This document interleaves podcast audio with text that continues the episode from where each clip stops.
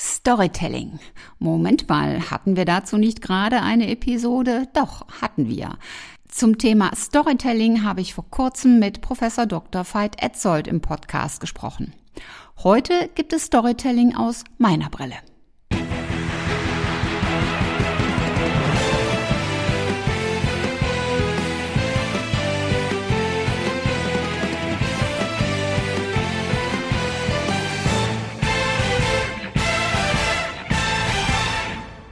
Willkommen, ihr Lieben, zum Podcast Change einfach machen. Ich freue mich, dass ihr wieder mit dabei seid. Warum gehe ich hin und greife dieses Thema Storytelling nochmals auf? Mir fällt immer wieder auf, dass dieses Thema viel zu wenig genutzt wird. Das war vor Jahren schon so, das ist auch heute immer noch so. Nur, dass Storytelling heute eine viel höhere Relevanz hat, als das vor Jahren noch der Fall war. Und das möchte ich dir an einem Beispiel verdeutlichen. Und natürlich ist dieses Beispiel eine Story, eine Geschichte, die ich auch so wirklich erlebt habe. Als Personalberaterin war ich mit einem Bewerber bei einem meiner Kunden. Und wahrscheinlich weißt du, wie Bewerbungsgespräche so ablaufen. Am Anfang gibt es die klassische Vorstellungsrunde. Und so war das natürlich auch hier. Wir saßen zu viert im Raum, der Vertriebsdirektor, ein Personalmitarbeiter, meine Wenigkeit und der Bewerber. Zunächst hat sich dann der Vertriebsdirektor vorgestellt und er hat ganz locker, flockig, ja, aus seinem Leben erzählt, von seinen Erfahrungen, von seinen beruflichen Stationen, von Unternehmen, Menschen und Kunden, die er kennt und das Ganze war angespickt mit der ein oder anderen kleinen Anekdote. Es war nicht zu lang, es war nicht langweilig, im Gegenteil, und es war sehr überzeugend. Dann kam der Personaler an der Reihe. Und er stellte sich vor und sagte, ja, mein Name ist Peter Schmitz. Klammer auf, Peter Schmitz ist jetzt nur erfunden, Klammer zu. Und ich bin seit zwölf Jahren hier im Personalbereich für die Vertriebspositionen tätig. Das war's. Mein Bewerber war ein junger Mann Anfang 30. Und für den war das ganz offensichtlich eine lange Zeit. Zwölf Jahre in einem und demselben Bereich und dann auch noch mehr oder weniger in der gleichen Rolle. Das merkte man, da war er schon beeindruckt von. Und dann stellte er die Frage und sagte, wow, zwölf Jahre, das ist ja eine lange Zeit. Warum machen Sie das denn schon so lange? Ich persönlich dachte, boah, was für eine Steilvorlage. Das hätte man ja gar nicht besser inszenieren können. Jetzt musst du wieder Nikolaus deine Geschenke rausholen und ein Argument nach dem anderen liefern. Und ich schaute meinen Kollegen an und wusste in dem Moment, das war die falsche Frage. Er schaute den Bewerber an, war völlig verblüfft. Man sah auch, dass so ein bisschen der Unterkiefer herunterfiel und dann sagte er, ja, ja, wissen Sie, wir haben hier immer so spannende Projekte, aber kommen wir doch mal zu Ihnen, das ist doch viel interessanter. Und damit mutierte diese Steilvorlage zu einem Eigentor. Ich bin natürlich nach dem Gespräch zu ihm gegangen. Ich kannte ihn schon lange und ich nahm mir einfach das Recht dann auch heraus, ihn wirklich danach zu fragen. Ich wusste, dass er gerne für dieses Unternehmen arbeitete, dass er Spaß hatte, aber das kam in seiner Antwort überhaupt nicht rüber. Und ich habe ihn gefragt, Herr Schmitz, was war das denn da vorhin?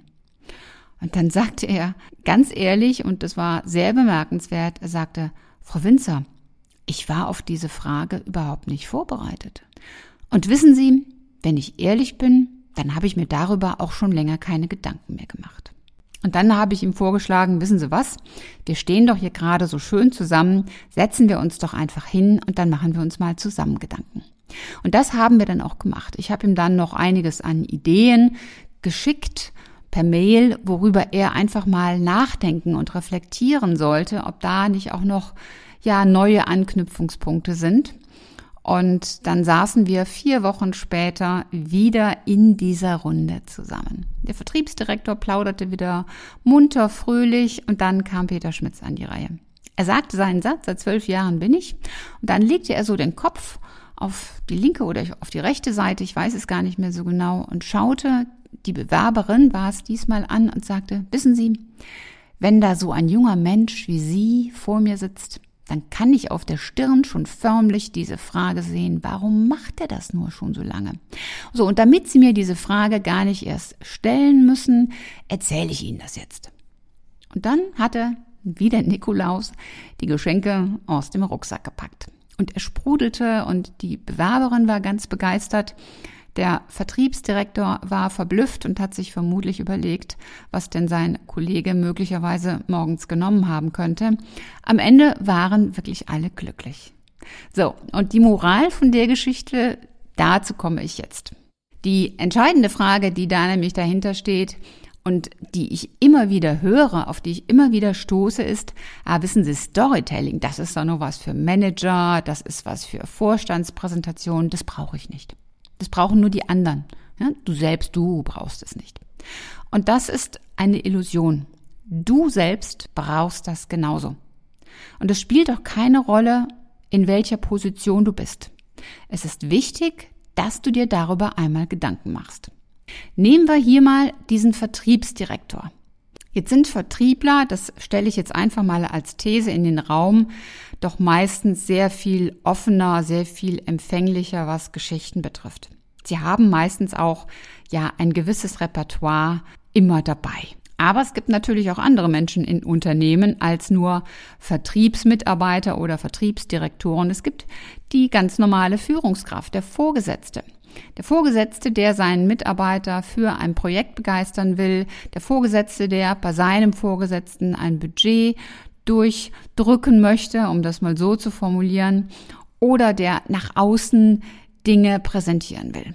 Jeder Vorgesetzte sollte ein solches Repertoire an Geschichten in seinem Köfferchen vorrätig haben. Und warum? Veit Etzold hat es ganz pragmatisch formuliert. You don't believe the message if you don't believe the messenger. Das heißt, derjenige, der die Botschaft verkündet, sollte sie auch sehr glaubwürdig und begeisternd und überzeugend rüberbringen können. Und da spielt es auch keine Rolle, ob du als Führungskraft oder als Manager eine Botschaft im Unternehmen verkündest, zum Beispiel auch einen Veränderungsprozess. Das Entscheidende ist dabei, dass du eine Geschichte dahinter hast, die das Ganze untermauert.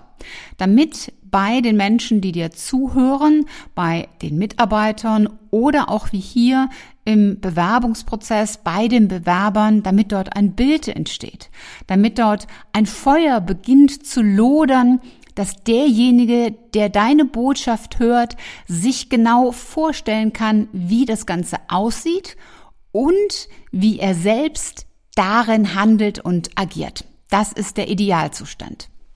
Und das gelingt dir nicht, wenn du nur Zahlen, Daten, Fakten präsentierst und diese dann auch noch in einen PowerPoint-Unfall verpackst.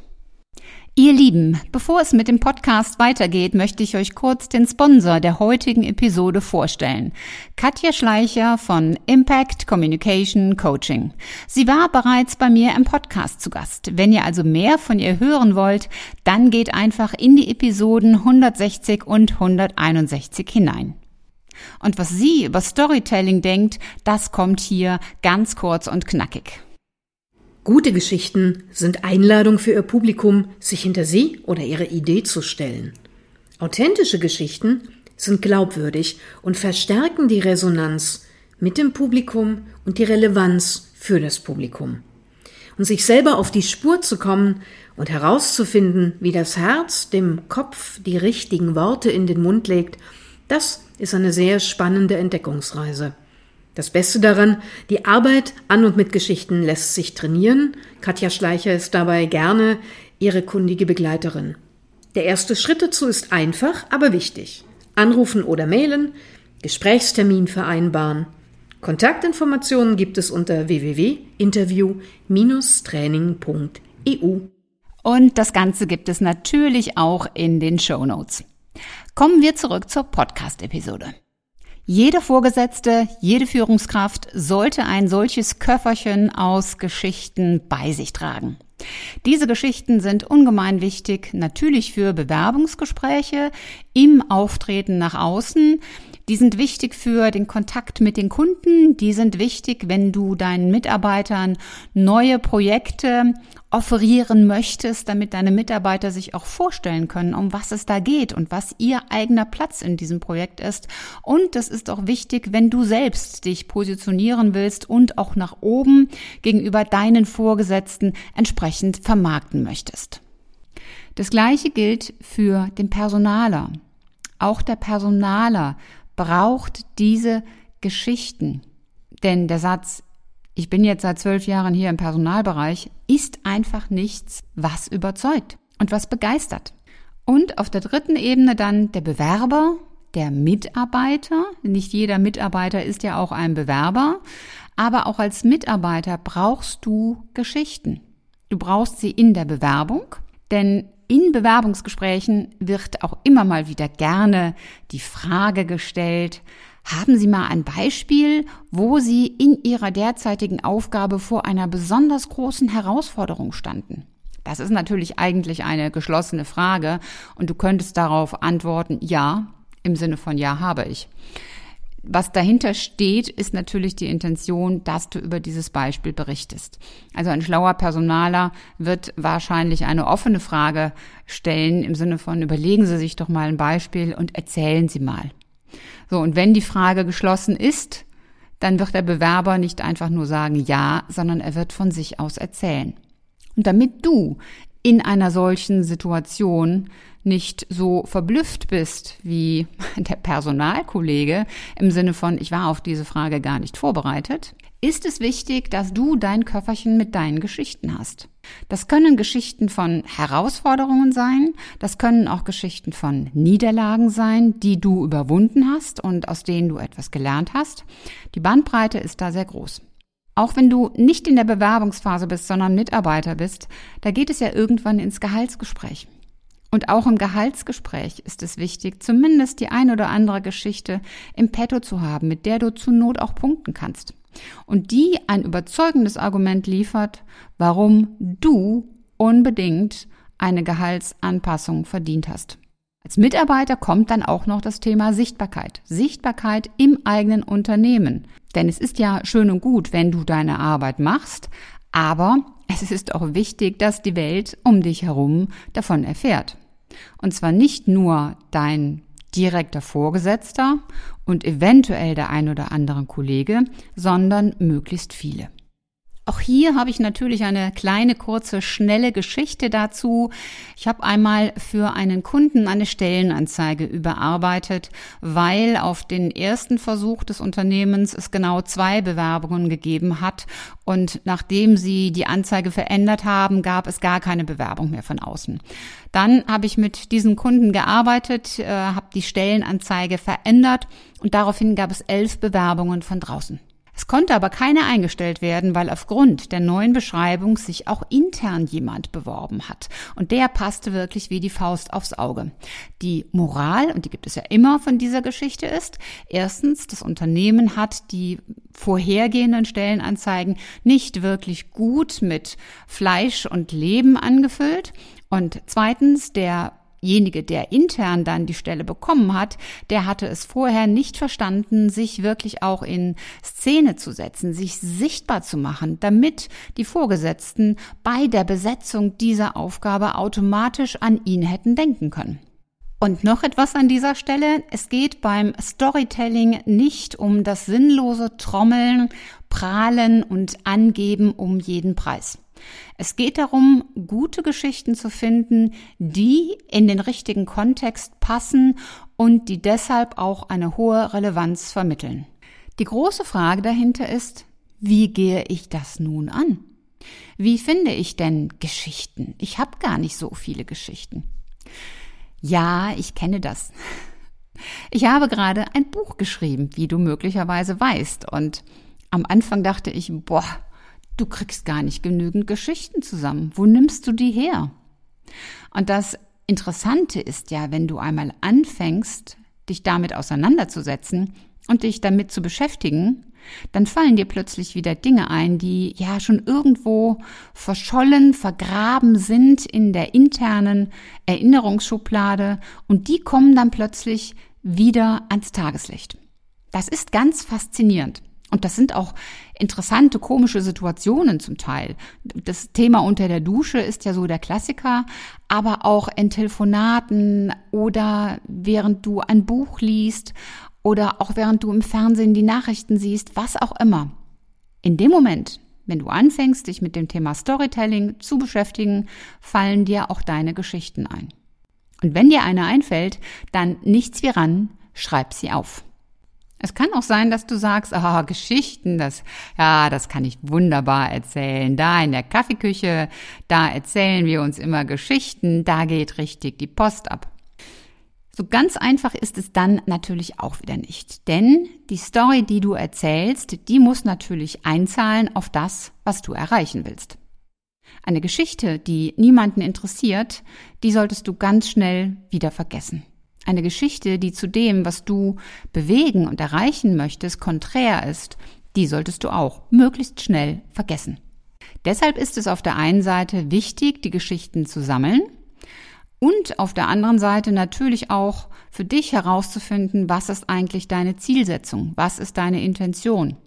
Und dann in einem nächsten Schritt, wie baue ich eigentlich die Geschichte so auf, dass sie nicht langweilt, sondern dass sie fesselt, begeistert und überzeugt, den Leser oder den Zuhörer mitnimmt. Leser oder Zuhörer, in dem Fall kann man auch einfach sagen, das Publikum. Jeder, der dich irgendwo zum Beispiel in den sozialen Medien verfolgt, der deinen Worten lauscht, ist de facto dein Publikum. So etwas kannst du zum Beispiel machen, indem du dir einen Coach an deine Seite holst, der dich dabei unterstützt. Sowas kannst du machen, indem du ja im Internet auf Suche gehst. Es gibt ja eigentlich nichts, was nicht im Internet steht. Nein, korrigiere diesen Satz. Es gibt nichts, was nicht im Internet irgendwie zu finden ist.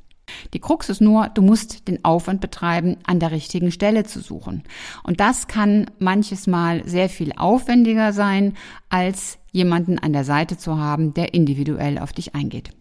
Das ist aber immer eine ganz persönliche Entscheidung, wie wichtig dir das ist und was dir persönlich liegt. Ein einfacher Tipp für dich, wie du anfangen kannst. Nimm dir ein kleines Büchlein, in dem du handschriftlich Eintragungen machen kannst und setz dich einmal die Woche, vielleicht am besten am Freitagnachmittag hin und überlege dir mal, welche Geschichten dein Berufsleben in der vergangenen Woche geschrieben hat. Und ich bin mir sicher, du wirst ganz schnell eine Sammlung von tollen Geschichten bekommen. Das musst du nicht auf Papier machen, das kannst du auch digital machen. Ich empfehle dir an der Stelle, an der digitalen Stelle zum Beispiel Trello. Da kannst du nämlich die Geschichten auch verschieben. Du kannst sie clustern nach Überschriften. Du kannst sagen, ja, das hier ist eine Geschichte, die zahlt ein auf mein Thema Gehaltsverhandlung. Das hier ist eine Geschichte, die zahlt ein auf meine Erfolge als Projektmanager und so weiter. Also suche dir auch ein System, in dem du deine Geschichten ablegst. Und ich bin mir ganz sicher, das wird ganz stark auf deine Wirkung nach außen einzahlen und sich bemerkbar machen. Nicht zuletzt schulst du damit auch dein Gefühl für deine eigenen Erfolge und stärkst damit dein Selbstbewusstsein. Das war's auch schon wieder für heute. Wenn dir die Folge gefallen hat, dann mach doch ganz einfach drei Dinge. Erstens, teile die Folge mit Menschen, die dir wichtig sind. Zweitens, abonniere den Kanal, damit du keine Folge mehr verpasst. Und drittens, hinterlass mir gerne eine, am liebsten 5-Sterne-Bewertung bei Apple Podcast und eine Rezension. Ich freue mich in jedem Fall, wenn du auch beim nächsten Mal wieder mit dabei bist. Und wenn du Fragen oder Anregungen hast, dann schreib mir eine Nachricht. Alle Kontaktdaten findest du in den Show Notes. Und bis zum nächsten Mal. Sei großartig und mach einfach Change. Deine Ulrike Winzer.